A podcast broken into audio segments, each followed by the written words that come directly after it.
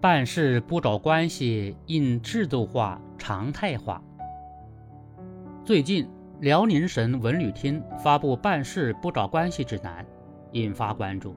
其本意是方便办事主体，却也引发了个别的网友吐槽。正解也好，误解也罢，恰恰说明营商环境建设任重道远，办事不找关系，仍需要落实落久，进而制度化、常态化。生老病死、衣食住行，人生离不开办事，但去哪儿办、找谁办、怎么办，常让人挠头。碰到急难事，先找关系，时有发生。辽宁各地出台的类似办事指南，多半集中于服务大厅办事窗口。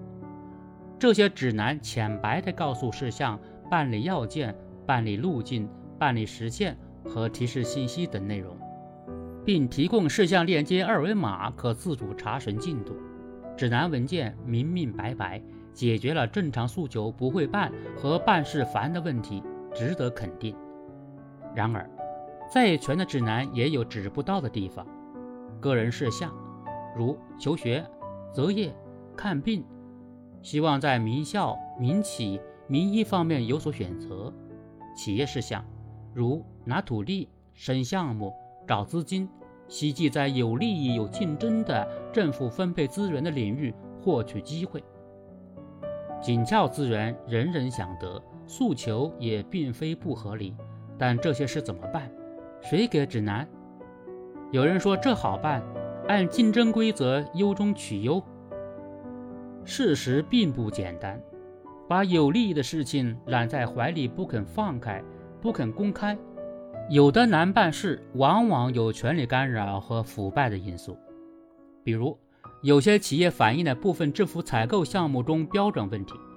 辽宁某市纪委监委通过大数据甄别并跟踪查处过这样的案例：不同项目被同一个公司屡屡中标，其他入围竞争者不是有利益勾连，就是陪跑。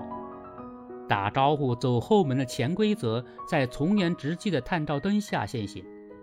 有鉴于此，办事不找关系在辽宁还有针对性的下半句：用权不图好处。如果没有严细深实的制度化建设，这句话很可能成为易喊不易行的口号，有可能被人打着公平的旗号钻制度的空子。对此，要有刀刃向内的改革勇气，有把政府分配资源事项拿到阳光下晒的制度安排。一方面缩小自由裁量权的空间，把权力关进制度的笼子。另一方面，严格监督管理，加强决策流程，节点管控，对社会反映的办事痛点，诸如不给好处不作为，给了好处乱作为，有必要强化责任倒查机制，不求一蹴而就，但求久久为功。